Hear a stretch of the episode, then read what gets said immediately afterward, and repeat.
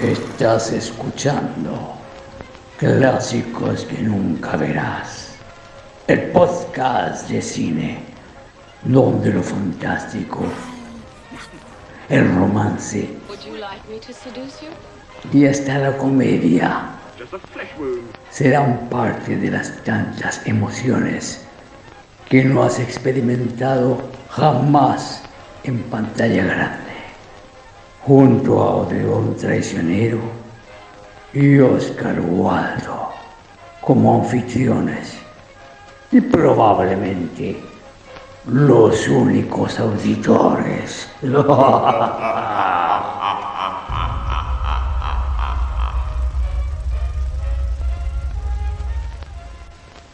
Bienvenidos, bienvenidas a otro capítulo de Clásicos que nunca verás desde Sudamérica, la tierra de la inflación. Les habla Oscar Waldo. Y desde Europa, la, tierra de la, explotación. Le habla Odeon. Y hoy vamos a hablar de un film y de un director clásicos, insignes. El señor Frank Capra o Francesco. Sí. ¿Francesco se llama? Eh, se llamaba Francesco Rosario Capra. Eh, nombre de eh, mafioso. Nombre de mafioso. Bueno, eh, él es de Sicilia, po. Desde Sicilia, sí, sí. Sí, es el típico, el típico sueño americano, la típica historia de rags to riches. De esta gente, estas familias italianas que vivían no sé cuántos hijos, todos en una misma pieza. No, ¿y leíste cómo llegó a Estados Unidos? Sí, pues. Sí, no, pero iban como en un baúl, poco menos. Sí. Toda la familia. Toda la familia. Sí, era como el, e, era como una, película de, de los hermanos Marx donde iban de Polizonte. ah, sí, sí, tal cual. No, decía que era, era horrible. No, sí. No, no, no, hay cómo explicar lo horrible que era. Sí. Sí, bueno, él también empezó muy joven en, el film, en los filmes eh, eh, mudos.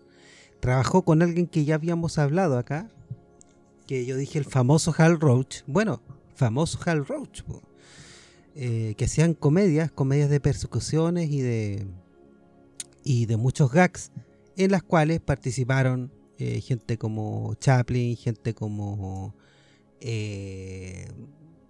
Buster Keaton y también alguien que en algún momento vamos a hablar acá, el Harold Lloyd.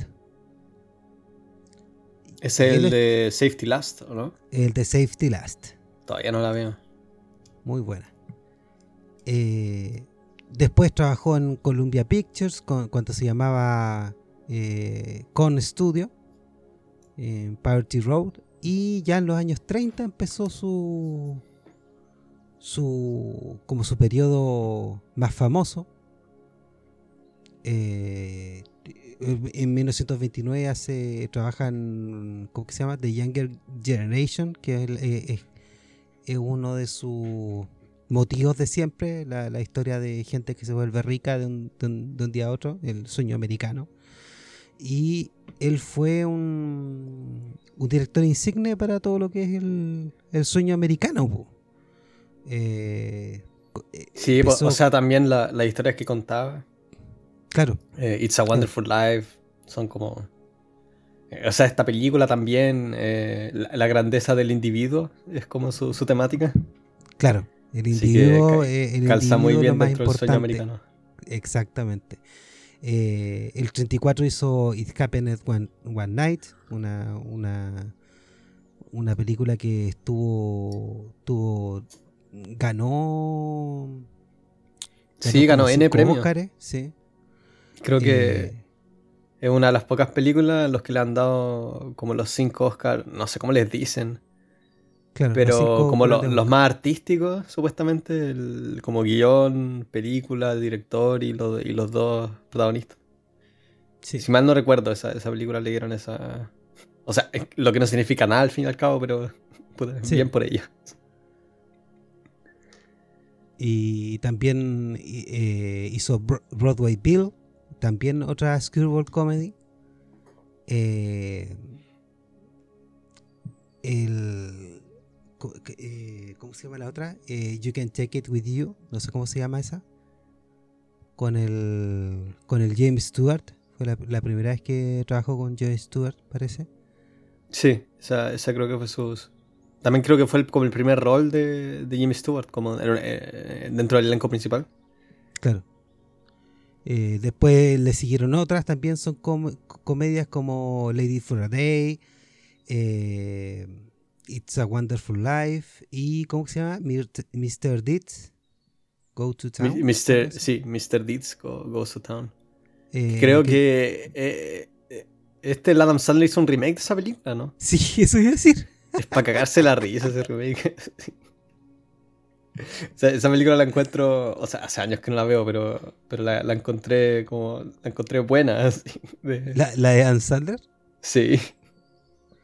Era chistosa igual. Está la buena Ryder como la. Como el, interés amoroso.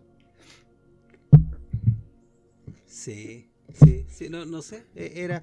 Es que eso. O sea, o sea, buena. o sea, uno lo ve... que te vaya a reír así, ¿no? No es como decir, oh, la, obra maestra, la, oh, la, puesta en escena, qué sé yo. Pero, pero es una de esas películas que creo que uno se puede reír también. Eh, con ese yo, creo que, yo creo que. No es como Jackie Gill, weón. Eh, yo creo que Adam Sandler es como. Es a la comedia lo que Stallone es al, cine de acción. O sea, no es un tipo tonto. El tipo se, hace multimillonario haciendo películas que le salen relativamente baratas. Eh, y va súper bien. O sea, el gallo. lo que estás viendo, pese a lo bueno que es, lo que el gallo. Es lo que el gallo quiso hacer. Así que. Eh, yo creo que en, eso por lo menos, aunque no me gusta mucho, pero igual es respetable.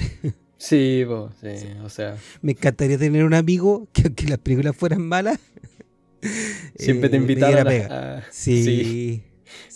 ¿Cuál es su, grupo? Como el, David Spade. ese que no, nadie lo ve en nada, salvo en las películas de Claro, el David Spade, el. bueno, Chris Rock. Chris Rock, Steve Buscemi. También de este, este bueno, el, el Schneider, el, Rob Schneider. El Rob Schneider, sí. todos los 90 de Saturday Night Live estuvo ahí. También Norm MacDonald también estuvo en varias. De, de veras, él creo que también está en eso, en Mr. Deeds. O no, no sé, pero. Sale hace como dos segundos de, alguna cosa, el, el Norm. Eh, claro, está todos los. el, el Nick Swarson y otros más. Bueno, este este es el original de ese remake. Claro.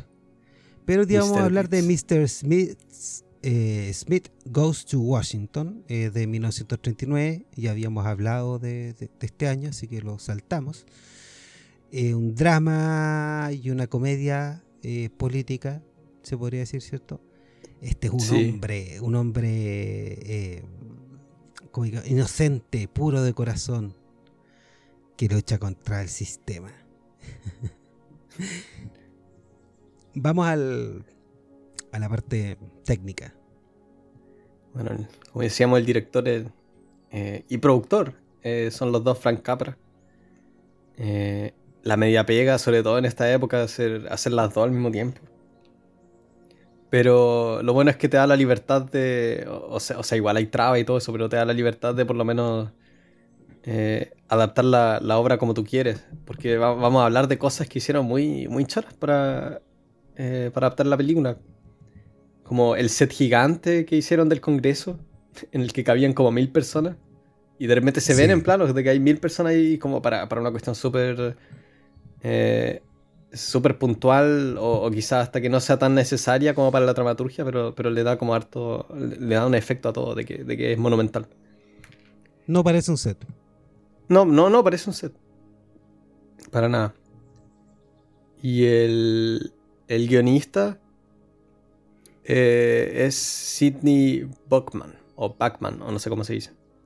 Que también eh, era un, eh, un, escritor que ha tenido bastante escrito su obra. No, no, conozco en realidad ninguna de estas películas, salvo la. Salvo la, la que estamos viendo, pero hizo. no sé, pues, The Awful Truth como, ¿cómo, ¿Cómo se diría? Como una verdad, una verdad fea. Que también hicieron un remake de esa hace poco, creo. Con el. Con este, con el. ¿Cómo se llama ese, ese actor escocés? El que aparece en 300. Ah, ya, ya, ya, sí, sí. me acuerdo que una vez vi una, como una pancarta de cine con ese, con ese bon que tenía ese mismo título. Pero bueno, son comedias clásicas con el Cary Grant. Eh, a él, de hecho, lo, lo, estuvo en la blacklist porque se negó a testificar frente al, al a ese el Comité de Actividades No Americanas. Sí. Entonces, sí. Una, una pena. Pero entre sus títulos están eh, Here Comes Mr. Jordan, una película que yo no cacho, pero es con el Cloud Rains, eh, que también actúa en esta película. Tremendo. Eh, sí. No, como un buen un, escritor que, tiene, tiene trayectoria. El director de fotografía es alguien que ya hemos visto, que es Joseph Walker, que estuvo en, en, otra, otra comedia que vimos de la época, His Girl Friday. Sí. Y él también, o sea, en, esa película creo que lo, cubrimos, pero el tipo era un, veterano, también estaría después en Esta Wonderful Life, hizo Mr. Deeds, tiene como 150 créditos a su nombre, eh, era de esos trabajólicos. Y en el elenco principal, bueno, están eh, Jean Arthur, que también actuó en esa que todavía he mencionado, como You, Can't Take It With You. Sí. Eh, igual. Sí, no, la he visto en, en, realidad creo que en ninguna película. Pero, pero se nota por cómo actúa de que es, eh, genial. E, es choro esta época. Si bien hay harto sexismo en los roles, igual eh, por toda la onda del cine negro y lo cínico también eh, hay, roles muy interesantes para mujeres, porque son, son en verdad roles como amargados y que también como controlan las cosas desde detrás de la escena generalmente se ve en esta, en esta, en esta época entre los 30 y los 50. Sí, ella tiene harto, harto trabajo en, en, no muy protagónico, pero por ejemplo en Chain también está ella. Mmm, qué bueno. También, eh, también después actuaría en, en, con Howard Hawks en Only Angels Have Wings. Sí, solo, Los, solo los ángeles tienen alas. No, una, una de las una, de las grandes de, esta época del cine, del cine clásico solo, Y eh, bueno, James Stewart, Jimmy Stewart está en el rol protagónico. Eh, de hecho, nosotros estamos hablando hace un tiempo y lo, lo comparamos con el Henry Fonda, que son los son como los dos actores americanos que hay en, como todo el, canon del cine gringo. Sí, pues eh, son como paralelos porque no, como ellos dos hubo pocos que hubieran estado con trabajando con todos, todos, todos, todos los grandes directores del cine clásico. Y todo tipo de roles. O sea, bueno, el, Henry Fonda eh, más tarde se, metió en roles más antagónicos, que es igual algo bien interesante, ¿no? Y eh, al igual que en esta película, él podía actuar de tipos muy inocentes, muy, muy americanos, eh, como en, no sé, pues en, Young Mr. Lincoln, que también es como una paralela a esta película. Eh, no sé, pues, ¿cómo se llama la otra? The Wrong Man, de la que también hemos hablado antes. Sí. Sí. Eh, sí pero después. Sí, pues, y después actuaría, no sé, no sé, pues, en, esa de My Darling Clementine. ¿Así se llama o no? Sí. Sí, pues. Y después en la, en, la de Sergio Leone, ¿cómo se llama? Era una vez en el oeste, donde él es el, el, villano. Y con Jimmy Stewart pasó algo parecido, o sea, de que a medida que iba avanzando su carrera, eh, él pasó de, estos roles como arquetípicos de, los americanos, también en It's a Wonderful Life o, en esa en Philadelphia Story, ¿no? También tiene un rol, un rol protagónico. Y después empieza a, hacer roles que como que descomponen toda esa, esa magia que, hay en estas películas, como en, en Quien mató a Liberty Balance, que también es, como, es como lo completamente opuesto a esta película, de que en, realidad es toda una... Eh, o sea, si bien la política es una farsa, sino uno no tiene cómo, eh, cómo anteponerse con una moral o con una ética, eh, que es como la gracia de esa película. ese fue como el. Toda base de mentira. Ese que el James Stewart posguerra. Eh, sí, pues, sí, pues, porque él peleó en las dos guerras, en la Segunda Guerra Mundial. Fue, fue piloto y después en la, en la guerra de Vietnam también. Y creo que en la guerra de Vietnam hasta perdió un hijo, ¿no? Sí, es americano, americano, americano. Y se nota, de hecho, si uno, o sea, si uno ve It's a Wonderful Life, que es como, eh, toma, la grabaron el año después de terminada la guerra, eh, y uno lo compara con las películas como esta, o, o no sé, pues Philadelphia Story, O, The eh, True, eh, ¿cómo se llama? The True Road Together, como esa de Ford. Road Together, sí, esa, esa eh, donde, donde, hace un sheriff que, que, es, que es un patán. sí. No, se nota como él, como ese, ese brillo en los ojos se perdió después de la, la Segunda Guerra Mundial. Y, se mete también en roles más ambivalentes. no sé, pues, vértigo. También, o sea, la, indiscreta. Un rol increíble. Sí, la, la indiscreta también. Y, y, esa peliculón de Preminger, eh, Anatomy of a mm. Murder. Sí. Sí, sí, en todas esas películas, o sea, en, Vértigo no tanto, pero en, en eh, la gracia que tiene es que todas esas películas eh, interpreta a gente como buena, entre comillas, eh, o, o, moralmente correcta, podríamos decirlo pero tienen también ese lado, ese lado súper oscuro que, eh, que está, está siempre presente, ¿no? Esa, la, la, cosa de vigilar en, en, la ventana indiscreta. Y después en Anatomy of a Murder también todo el tema de, de, de que al final está... Eh, o sea, de que si bien él, él, quiere ayudar a la mujer que, que, está acusando al otro de violación, o sea, no, pues él, quiere ayudar al, al esposo que, que, que, ha asesinado a un tipo como, eh, como porque violó a la esposa. Eh, pero también está como, si, mal no recuerdo, también toda esa, eh, toda esa temática de que el tipo en realidad, en realidad como fue casi que completamente predeterminado. Pero él como, él como abogado igual, igual es astuto y todo y tiene que defender a esa persona. Es choro tener actores que, que hayan hecho cosas así. No, es, uno es un actor, uno de los grandes actores, pues está dentro de los grandes actores de la historia, eh, James Stewart. Tiene créditos para regalar. En Pero no está solo, pues está, está Cloud Rains, que también sí, es un... sí, él, iba a venir. eh, el Cloud Rains que también estuvo en, en Notorious. Sí. No, y también, bueno, en Casablanca, eh, uno, uno de los roles... Son, son puros roles icónicos, el tipo actúa muy bien. En esta película también es un tipo despreciable, pero tiene, tiene como un carácter de, de tío, así como de abuelo. No lo puedes odiar. Es sí. especial y no lo puedes odiar. Por más que intentas, no. Eso pasa en todas también, pues en, Notorious también eh, está todo el, todo el drama con su mamá, ¿no? Eh, y en, en Casablanca también es simplemente, es netamente simpático a pesar de ser, eh, a pesar de ser un, un nazi, poco menos. Sí, no, es... cívico, sí. Sí. Sí, pues, no, trabajó hasta después, pues, hasta en Lawrence de Arabia tiene un papel. Eh, trabajó con Alfred Hitchcock, también en la serie. No, es un ah. tremendo, tremendo actor. pues. Y hay otro que nosotros que, conocemos muy bien, que eh, nos remontamos al primer episodio de este podcast, oh. Don Thomas Mitchell. Sí, sí, sí. Tremendo. Interpretando a otro alcohólico. a otro alcohólico. ese, era, ese era su tipo. Sí, sí, siempre al... interpretaba al, alcohólico. Eh, creo que creo que también en lo que el viento se llevó, no, no sé si era borracho, ¿no? no me acuerdo si estaba en lo que el viento se llevó. Estaba. Está, es que no la veo hace mucho tiempo. También actúa en It's a Wonderful Life, eh, en High Noon. Eh, ¿Cómo se llama esa en español? Como... ¿Qué significa High Noon? Es como mediodía puntos. No, no sé cómo... Sí. Bueno, el, gran clásico con ese, con el Gary Cooper. Sí. En esa película de seguro interpreta a otro, a otro alcohólico, si mal no recuerdo, o a un cobarde. Sí, sí. sí.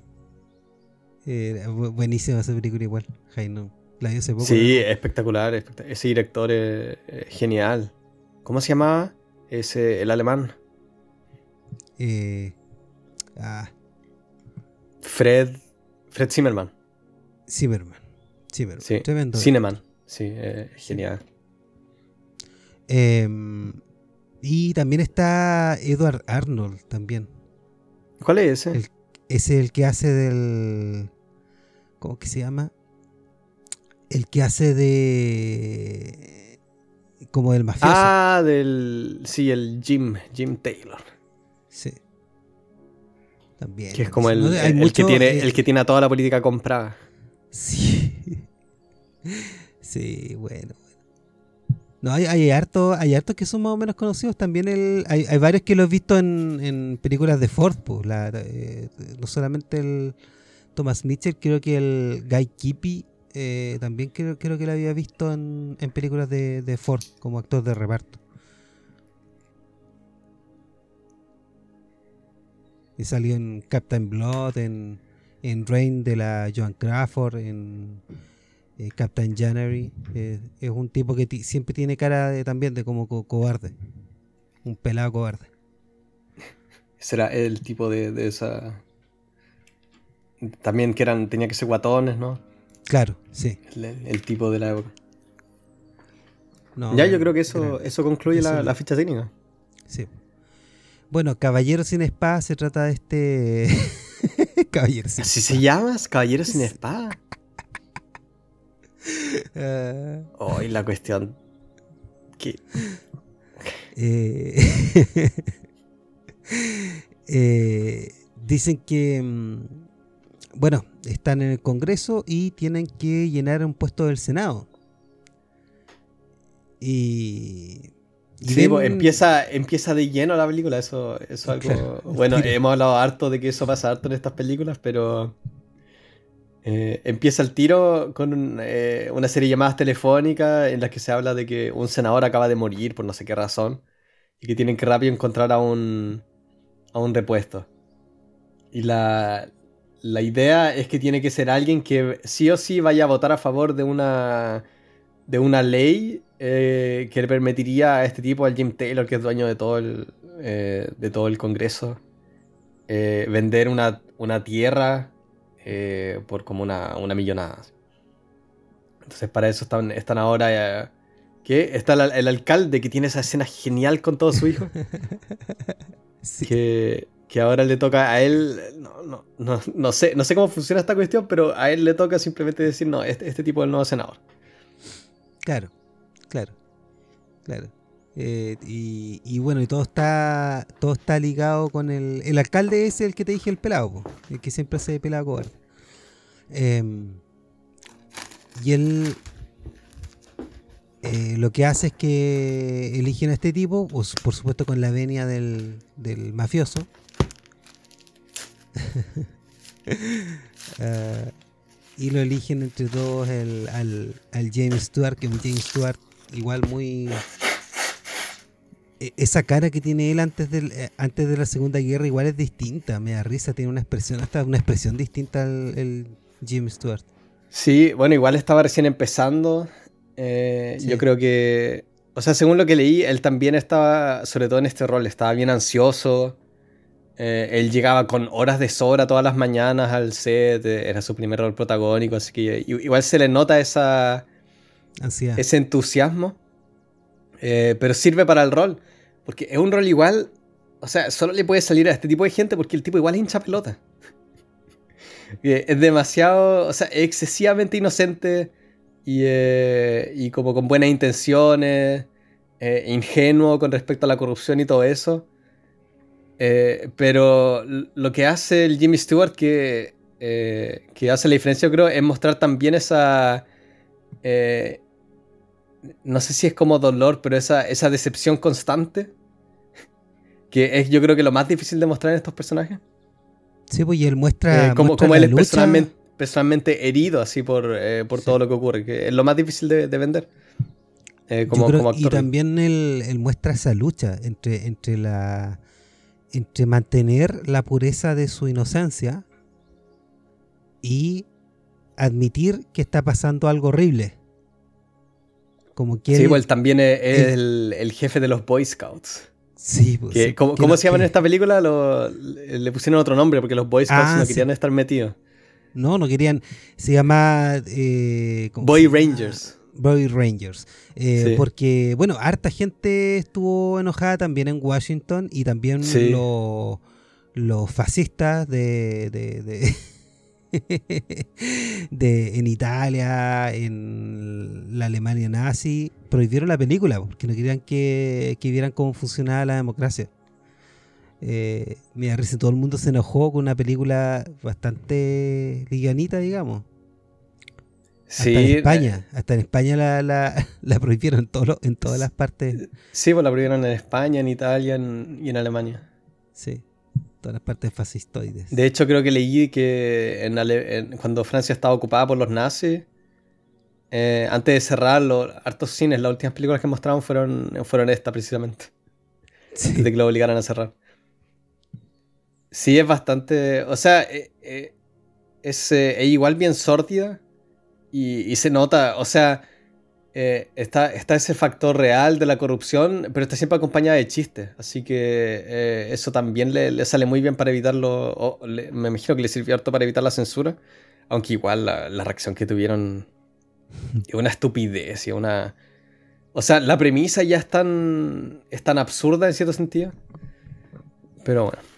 Bueno, la, reacción yo creo que demuestra la, eh, la verdad que oculta esta película. O, no que oculta, pero que expresa.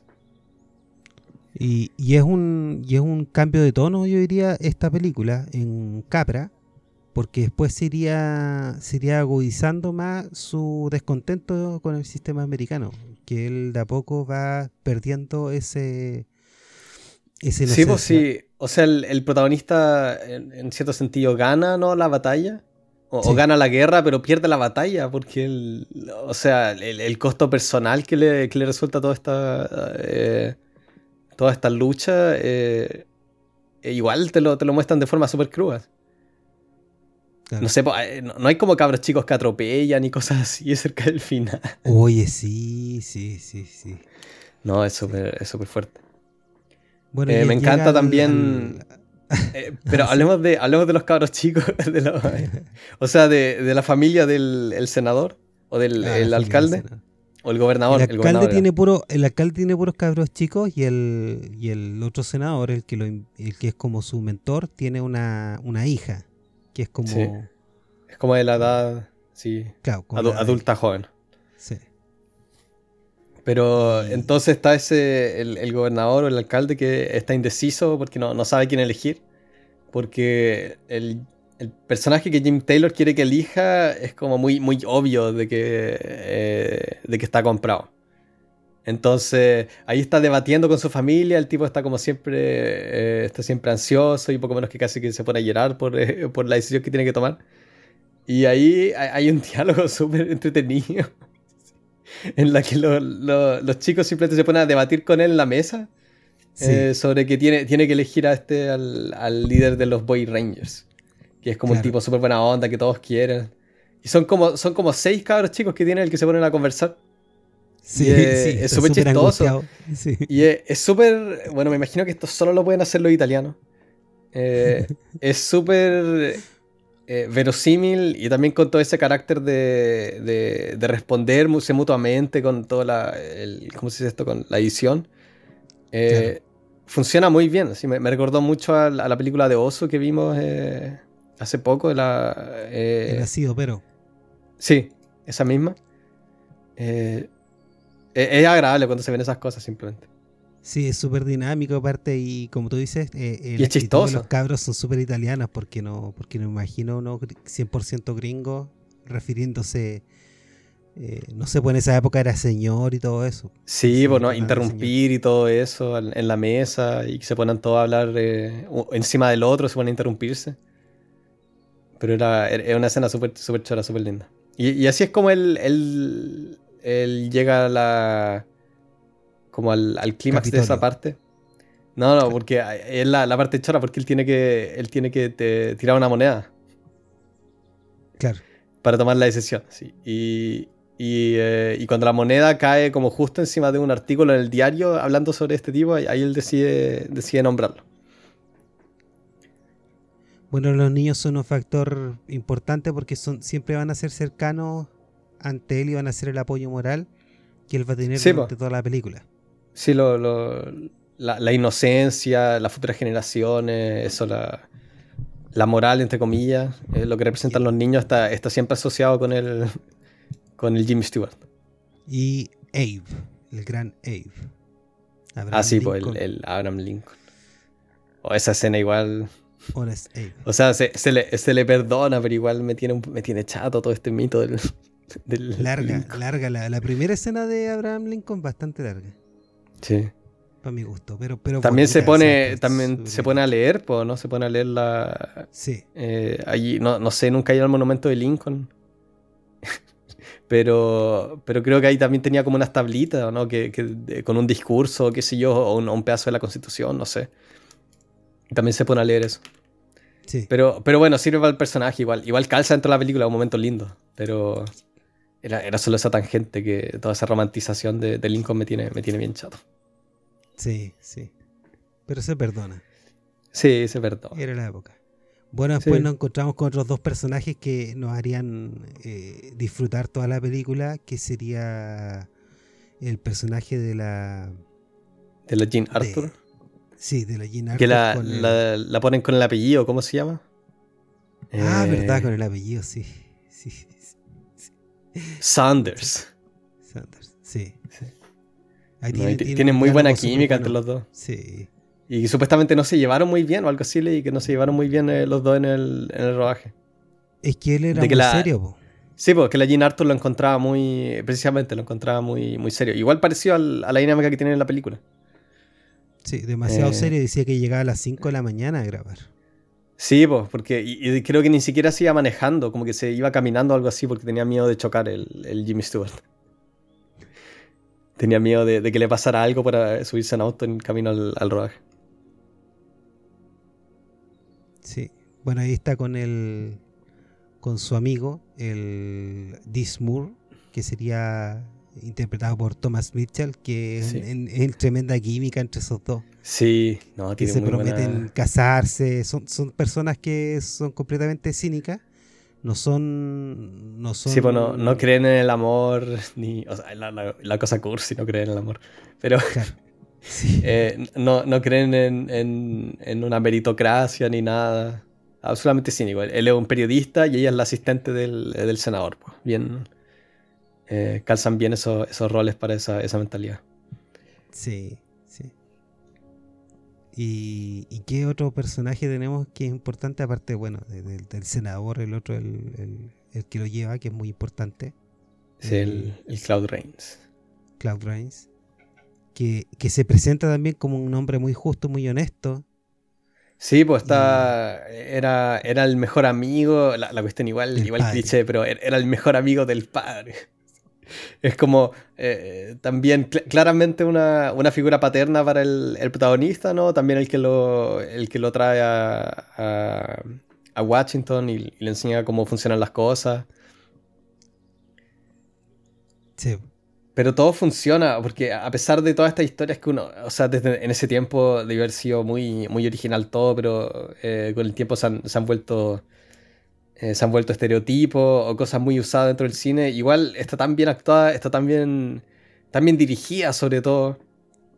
Eh, igual me llama la atención una escena donde está mm, donde él se presenta a la hija de este senador eh, ah, sí, en, la estación. Sí, del senador Payne. Y no, bueno, llega la, hija de estación, entonces el callo, eh, todo el mundo la encuentra bonita y una parte que la ve él con, un vestido como de, noche, súper bonita. Y, y lo que hace Capra es grabar todo el rato como Las manos. con el, con el sombrero. Sí, sí. Y se le va cayendo. Genial esa escena. Sí, al, final de la película y convierte, convierte una escena como también súper eh, super predecible eh, en algo mucho más íntimo. Sí. Porque está, está solo este, este, cabro de pueblo, así como le dirían en la película, que viene de, de, provincia, que eh, cada todo el rato jugando con el sombrero que se le cae, mientras están teniendo un diálogo completamente eh, irrelevante. Sí. Es súper lindo ese momento. Sí, sí, sí. Y gracioso, porque eh, eh torpe, es también como él actúa con, con los tartamudea, todo muy, muy, muy bien. es buena la dinámica que tiene con la, con la Sanders también. Eso es lo mejor, po. Eso, eso porque hay una, hay una escena. El núcleo de la película, en cierto sentido. El núcleo. Eh, si no o sea, toda esa historia de, amor, pero, pero no es una historia de amor, sino que también eh, representa todo eso de, que, de que ella puede recuperar sus ganas de vivir poco menos o de, o, de seguir sus sueños, lo que sea. La fe. En América. La fe en América, en, en, en, el common man. Sí. sí. Eh, es, también eh, es, lo que junta toda la película. Porque si no, si no, si no tiene esa parte como humana eh, en la mitad, en, en, todo el episodio que tomó lugar en Washington, después no, no, no, funcionaría todo el resto. No sería tragable también con tanta... O sea, el final de la el, el de la película un filibuster, po. Sí. Yo encuentro que, la decisión que hicieron de establecer esto eh, es una escena bastante larga. Y está tan bien escrita. ¿Cuál? Eh, cuando está él en el con la Sanders cuando quieren escribir la, primera, eh, la primera ley. Así es. Pero eh, son dos escenas pegadas súper largas. Sí, son larguísimas, pero son, son entretenidas. Son entretenidas porque hay un intercambio entre ellos bastante bueno y, eh, con, que se refleja harto con los personajes, o sea, el cinismo de ella, ella la diciendo como por chiste al final que haga una ley. Sí, pues sí, le, le, responde siempre con sarcasmo con sarcasmo y, eh, él, y, él, y él lo hace. De hecho, es súper es super linda esa parte, porque primero él, él, tiene una conversación con, el, eh, con su jefe, con su figura paterna, que le dice... Eh, o sea, él le dice a, su figura paterna que quiere como quiere empezar a trabajar, que no quiere simplemente aprobar las cosas, sino que quiere desarrollar una, quiere hacer algo. Entonces el otro le dice como para que deje de, de preguntar, porque está preguntando mucho sobre esa eh, sobre esa ley que le, sirva al mafioso. Y dice como, no, propon tú tu propia ley. Entonces él va como a las 9 de la noche a hablar con la, con la pobre secretaria, que lo único que quiere es como irse a, dormir o a, tomar o a tomar en un bar con su amigo, lo que sea. Entonces le pregunta, ya, ¿qué hay que hacer? Y esa parte también es espectacular porque ella empieza a... E, es también una, una parte súper cínica, súper amargada, eh, de todos los procesos que, o sea, todo el proceso que hay que seguir para, para sacar una ley. Así como que hay que presentarla en el, en el piso y después, no sé, pues hay que, hay que eh, enmendarla y después hay que presentarla de nuevo y tiene que ir a tal comisión y después a tal comisión. Y todo se lo dice con eh, todo se dice con un tono que súper sarcástico de que no va a resultar, de que es una estupidez y el tipo ya y pero después super, ya es solo esto completamente sarcástico y, también súper en, en, mala como mirándolo en menos. Y es genial porque el tipo le da lo mismo como tú dices simplemente simplemente sigue preguntando. Ya ya hemos ya entonces hemos pasado por esta comisión y después. Y ahí también es como cuando ella ella empieza se empieza a desarrollar esa onda entre los dos que es lo, más bonito de la película que es como la, única persona que se la pesca a ella. Sí, sí, sí. Y, recién cuando a él le toca ir al Capitolio, eh, ella está comentando con su amigo, el, ¿cómo que se llama de nuevo el personaje? El Dis. Eh, Moore, Dis Moore. Eh, y están comentando de lo que va a hacer, po. y como que, ah, mira, él va a dejar la cagada cuando empieza a proponer la ley, porque justo la ley que va a proponer se interponer con la otra porque va a usar un lago que ellos quieren hacer una sí, para la cual... Es una ley igual súper súper inútil. Propone como propone un campamento un campamento de como dos semanas para todos los niños de, de, América eh, para, que, para que estén conectados con la naturaleza y con eh, y que salgan de la vida de ciudad como una wea súper inútil. Pero bueno, es un soñador. esa es la idea. Bueno, y, su primera intervención es súper humillante. Y justamente el niño, uno de los hijos de, este alcalde, lo, ayuda. Sí, no, se anda, se anda, anda tartamudeando. Es, es, choro porque también los están esos pajes en el, en el piso, en, el Congreso. Sí. Que son unos cabros chicos. Que son los asistentes de, de los senadores. Hoy la cuestión, la cuestión horrible. Tienen a todos eso, a esos niños de como 11 años que le andan como guardando el asiento cuando ellos se van a comer o se, o se van del se van de la, del salón. Claro, por un níquel al día. Sí, y ahí también agarra, agarra onda con los, con los chicos porque también les pregunta las cosas y le habla. Sí, no, y sale, sale humillado de, esa, de ese intercambio. Bueno, y después lo que pasa es que empiezan a, a preocuparse. Se empiezan a preocupar porque, porque la ley está, primero se presenta, quieren, quieren convencerlo de que no lo haga. Sí, pues. Y, eh, y, cuando no logran como disuadirlo, ahí se mete el, el mafioso, el Jim Taylor, para convencerlo.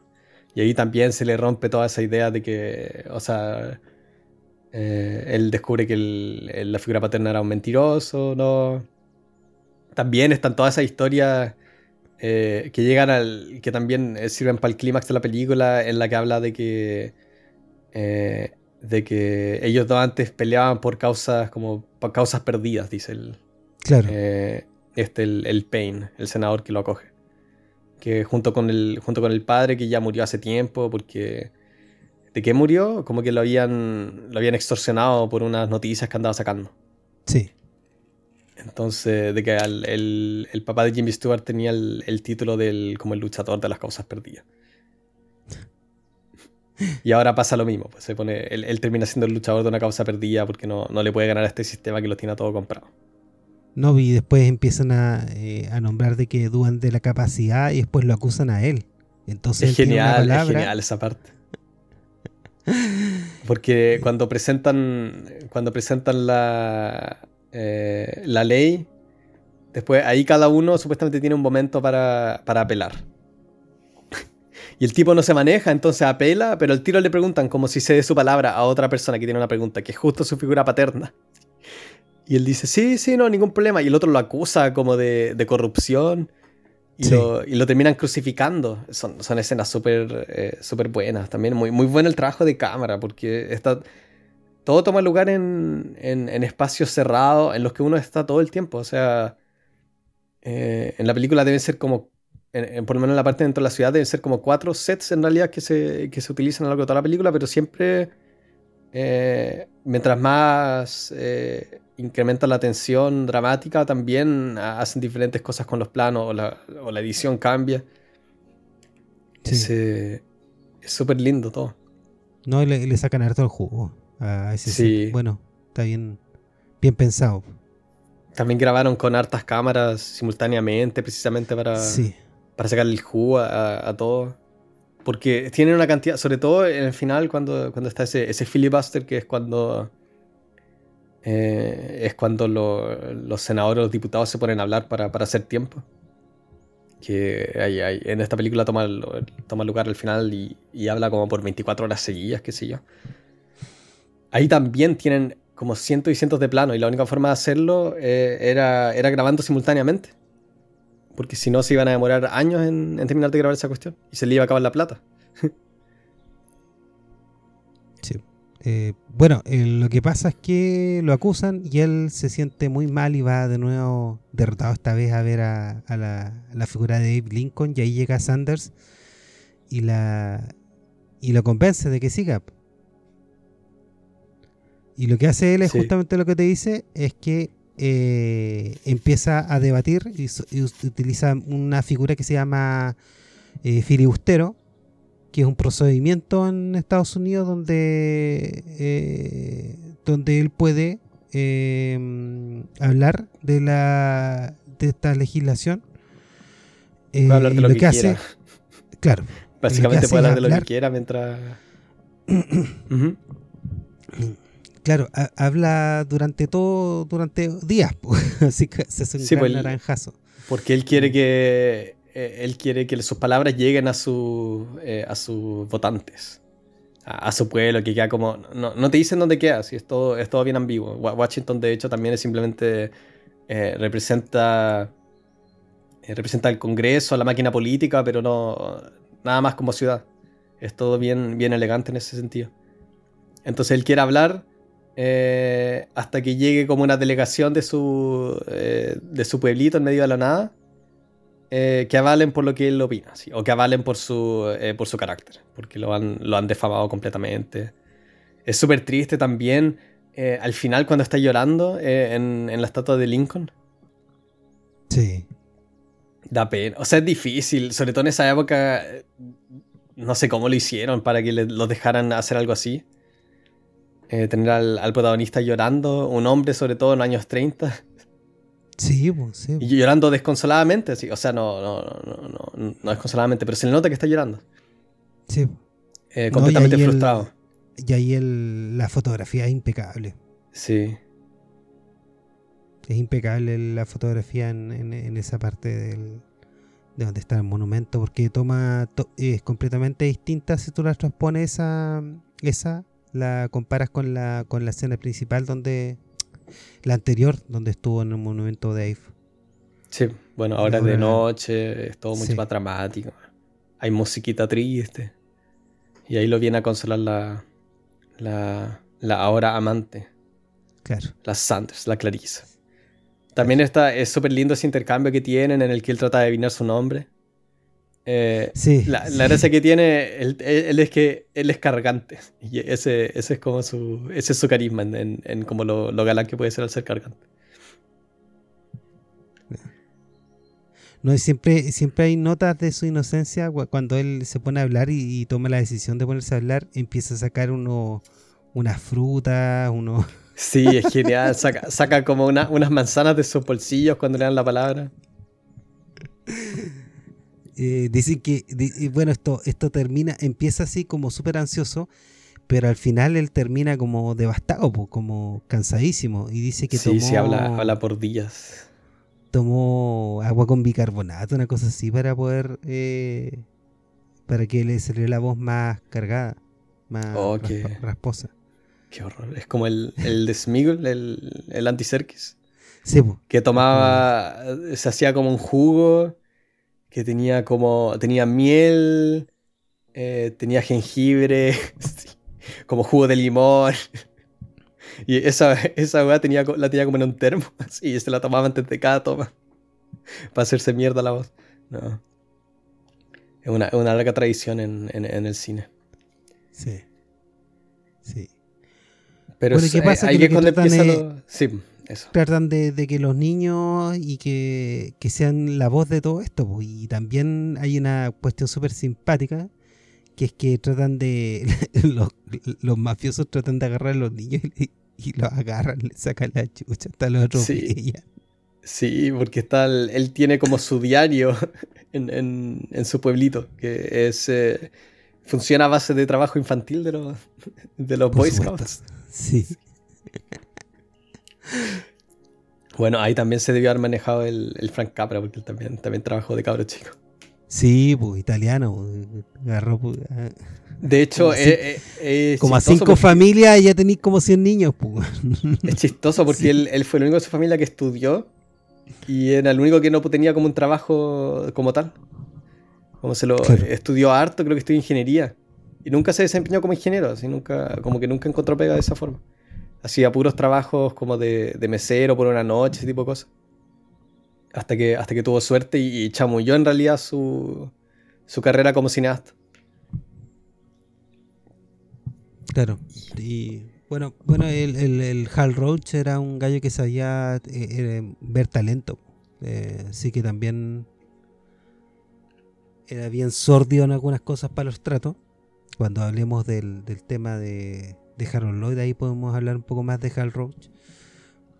Y, eso le, dio un, buen entrenamiento, porque el ritmo eh, lo aprendió con esas comedias. Pues, y, por eso es que una película tan larga como esta, eh, con, con, escenas, como, con las escenas del Capitolio, que en realidad no deberían eh, deberían ser más densas, pero son livianitas, pues, gracias a, gracias a toda la, técnica que él aprendió. Y la parte de los niños muy, muy buena, muy buena, muy buena, porque hay que también un cambio de ritmo. Sí, sí, eh, también pasa a ser más liviano. O sea, igual es chato. O sea, no, en la película es genial. Pero, pero es súper difícil hacer algo así que sea dramático. Eh, sobre todo porque se ven, eh, se ve como el, eh, como tú decías antes, se va, va cambiando la, la energía de, de, Jimmy Stewart. Y esta cuestión dura como media hora, esa, esa secuencia en la que tiene el filibustero. Sí, sí. Entonces el, el como el, el, ¿cómo se llama? Jim Taylor, como ese mafioso, Eh, también es como el Rupert Murdoch, que el tipo tiene comprado a todos los medios, entonces reportan puras mentiras sobre lo que él dice. Eh, ninguna, o sea, ninguna cita de, del tema que está, está exponiendo, es como simplemente un traidor a la bandera, cosas así. Entonces el, único, el único medio independiente ese, y, el, y el único medio eh, imparcial es el que le pertenece al, Jimmy Stewart. Pero también nadie recibe... Eh, es también una parte súper trágica y súper triste. De que, sí, porque se echan los cabros chicos, pues están matando. Sí, lo, ¿Matan a uno? No, no me acuerdo. atropellan, atropellan unos cabros chicos, pues. Sí, pues. No, es horrible. No, les tratan como el, como el ajo, pues les pegan. También hay una parte donde se ponen a protestar unos hombres, unas personas, y, también como le, sacan la cresta a los pacos. Es muy, es pues, una parte muy, muy vigente, sí. Sí, súper vigente, porque dice Mr. Smith, dice la verdad, y es como una protesta nomás, y llegan los pacos y no, al tiro así. uh, y eh, en, el clímax de la película es súper triste también. El, tipo está. Eh, ya no le queda nada de energía. El Jimmy Stewart lleva como 24 horas hablando. Eh, de hecho, está como cayéndose. Está todo el rato tropezándose y a punto de quedarse dormido. No se puede mantener en pie ni nada. y ahí es cuando la figura paterna, el, senador, el senador Payne, que también a lo largo de toda esta película, no lo hemos mencionado, pero también ha tenido momentos de... Eh, en los que trata de... O sea, se nota de que tiene una relación estrecha con el, con el, eh, con el Jimmy Stewart y que... Trata de luchar, pero está demasiado comprometido.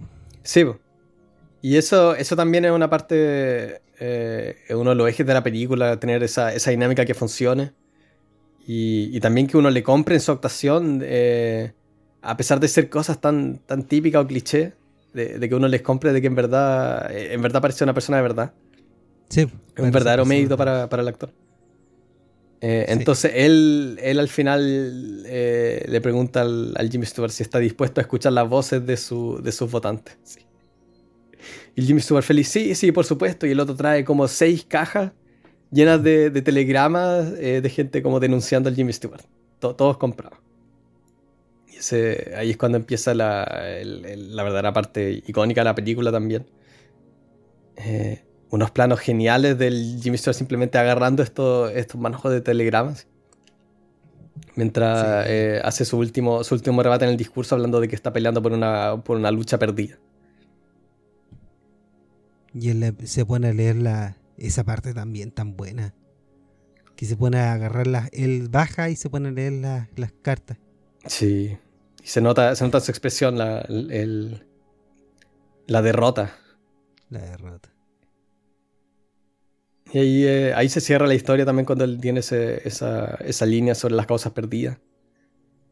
Eh, bueno, también toda esa dinámica de, del legado, lo que uno hereda a los padres, que también es súper importante, sobre todo en, para las películas de, de Frank Capra, como en It's a Wonderful Life y todo eso. Eh, también para, también sí, pues para el mito americano, eh, las tradiciones. Eh, y ahí es cuando, es cuando finalmente el corazón del Pain quiebra y el tipo se suicida después de... ¿Se suicida o no? ¿O trata de suicidarse? Después de, denunciar al Jim Taylor. Él intenta pegarse un tiro, ¿no? Sí, pues... a ver, ¿cómo era la cuestión? Claro, pero el, desfallece el, el, el, tipo. Sí, pues se, se, cae inconsciente el Jimmy Stewart. Claro. Y después el tipo, el, tipo eh, también se vuelve loco el señor Payne, eh, se vuelve y dice que no, no soy apto para, para este cargo eh, y, y, renuncia.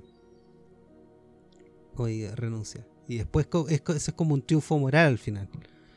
Sí, bueno, se, se, alude a que, a que ahora podrían cambiar las cosas si, eh, si se sabe la verdad sobre este tipo, el, el Payne, o sea, el, Taylor. Claro. Eh, leí también que la película supuestamente iba a durar mucho más, ¿no? Iban a tener escenas de el, el Jimmy Stewart volviendo a su pueblo y como que casándose con la con la Jean Arthur. Pero esto, esto calza mucho mejor, como si uno no tiene claro eh, si algo cambió en verdad o no. Eh, porque también, bueno, hablando de todo el tema del padre, eh, también se alude al hecho de que, de que simplemente la lucha en sí es como, como que te da vida. y, o sea, uno, lo puede considerar deprimente o no, de, que en realidad como no, en realidad no se puede lograr cambio en este, en este sistema. Pero encuentro que para la temática de la película calza mucho mejor si uno no ve el resultado, sino que simplemente eh, ve de que el, Jimmy Stewart ha, como luchado por lo que por sus convicciones. Que es también como la, grandeza del, eh, individuo, la, temática que más le gusta o, que más le interesa al, eh, director. Encuentro, encuentro muy bueno cómo terminas. Sin, sin, que, sin, que, quede concreto. termina como, una, como un cuento. Y la película también en sí es como un cuento, es un mundo súper, eh, eh, no sé si absurdo, pero eh, simple, o no, no sé si simple, pero es como bien, está todo bien definido. sí, y lo bueno es que estos tipos están pisando pisando huevos en realidad también. Pues, sí, pues, no, es súper peligroso hacer O sea, quizás pudiste haber terminado en la blacklist Sí, eh, o cualquier cosa, o, completamente baneado de seguir trabajando. El Frank Capra después hizo películas como de propaganda, no? En la, Segunda Guerra Mundial. Sí, sí. Sí. Bueno, eso también quizás le sirvió para, para ganarse el favor de la gente. Esta película también fue un éxito de taquilla, a pesar de toda la controversia. En realidad la controversia vino solo de políticos, según tengo entendido. Sí, pues de políticos, de gobernantes, ese fue el, tema que pusieron y, y me da risa porque, claro, claro, muestra, muestra, eh, muestra un lado que, no están, no está muy acostumbrados a, mostrar, pero también muestra cosas buenas, pues me da risa que es como que no, no muestres nada. Sí, no, o sea, al final el, sistema de justicia, entre comillas, se redima, se, se redima al final de la película. Sí, pues, se, se redime. Igual es, eh, muestra las de que hay que existe la posibilidad en América y, bueno, nuevamente yo quiero mencionar que hay un... Hay quien, quien, ¿cómo se llama? En Cabet, en Dick Cabet, eh, hay una entrevista muy buena a Fan Capra. Que, también, Qué bueno. sí. Eh, uno de los mejores capítulos que tiene que tiene Dick Cabet, donde, donde tiene varios varios directores y, Capra ya está en los años 70, ya está viejo ya. Eh, un, gran director, Frank Capra, nunca me, ha gustado mucho por, por, estos tonos que tiene él tan tan tan propagandísticos de lo americano, pero... Sí, sí, igual It's a Wonderful Life es buena la película, pero, pero igual agota. O sea, me acuerdo que la traté de ver de nuevo hace un par de, hace un par de años y no, no, me agarró en su momento. Era otro mundo. Sí, eso es muy...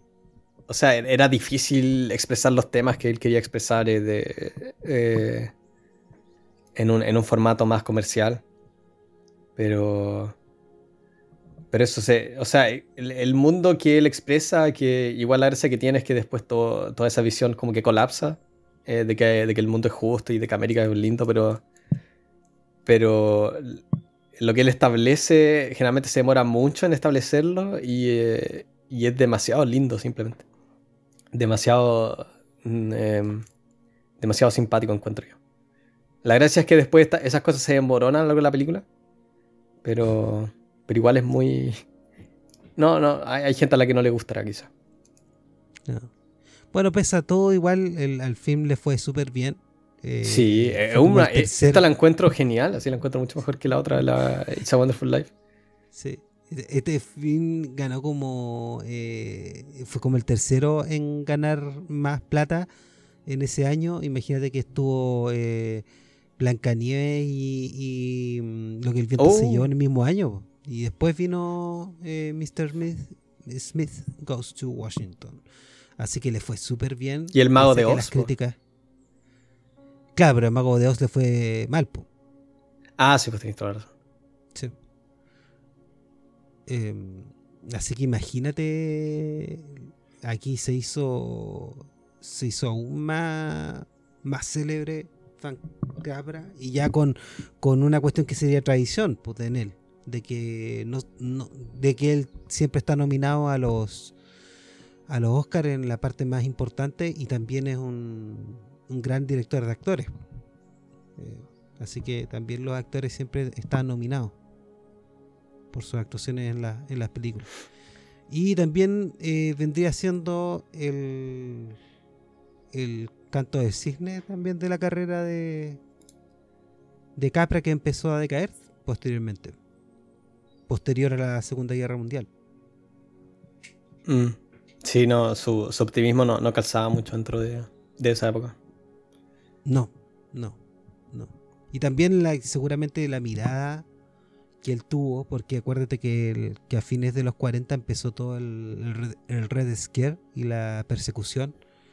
Y él trató de un poco, pese a que era considerado uno de los insignes, no estaba tan, eh, tan a favor de la persecución. Ah, chulo. Entonces, claro, no, no fue directamente un enemigo, pero tampoco. Una persona de interés. Claro, claro. Así que. Eh, claro, tuvo después. Eh, eh, pegas como representativa en el American Writers Guild y algo así.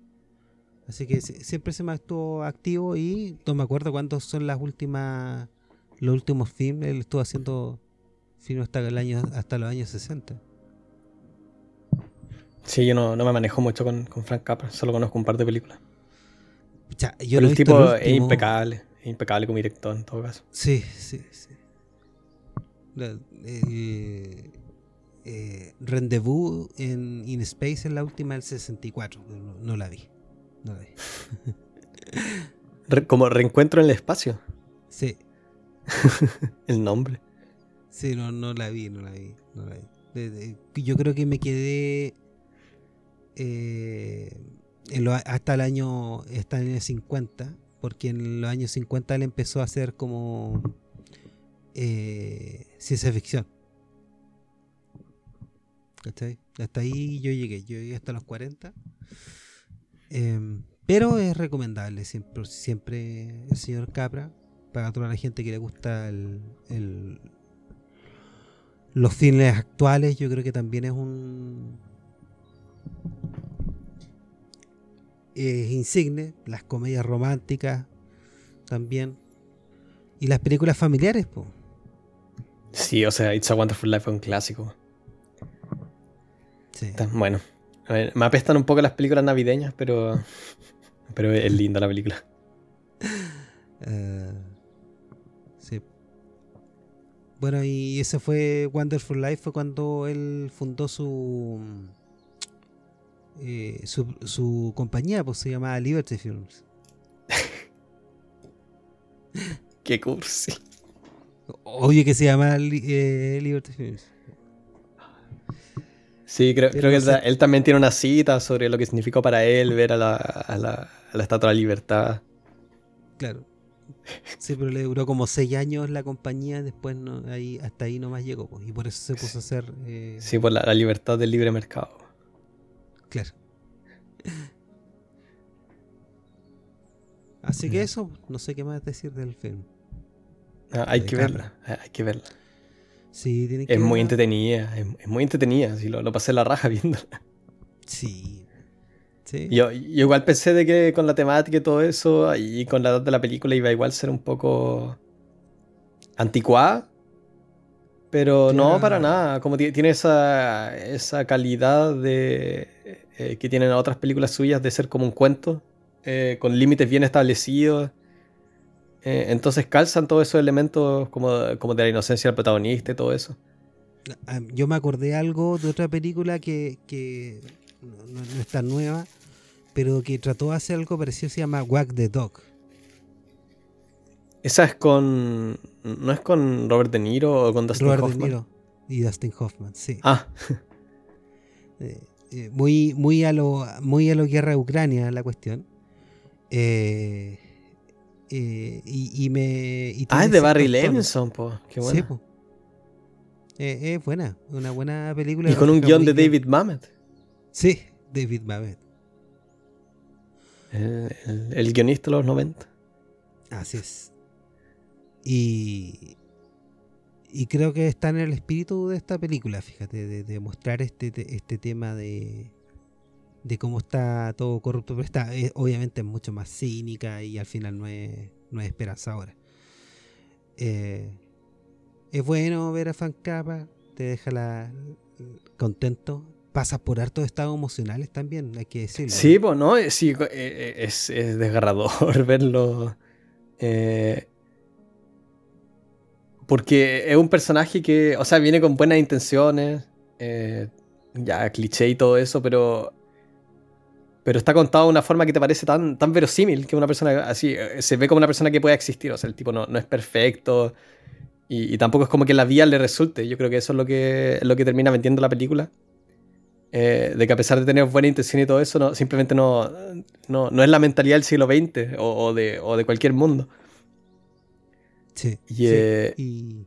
es simplemente, es súper triste verlo, porque uno quiere que gane, pues si representa, representa todo lo bueno, todo lo correcto supuestamente. Sí, pero al eh, final, al final lo que digo yo lo estado anímico porque eso es solamente posible porque al final te ven, al principio eh, el tipo es como más cómico el tono, simpático, eh, todos se ríen, de hecho tú te ríes también un poco de, de, inocente que es él. Y, sí, pues se, siente como un mundo sin consecuencia al principio. Y, después te después como que gira, da vuelta a las mesas. Sí, así que eso está súper bien logrado y, lograr ese cambio de emoción también es súper delicado en un en, una película. Es súper difícil, es súper difícil juntar todos los elementos para llevarte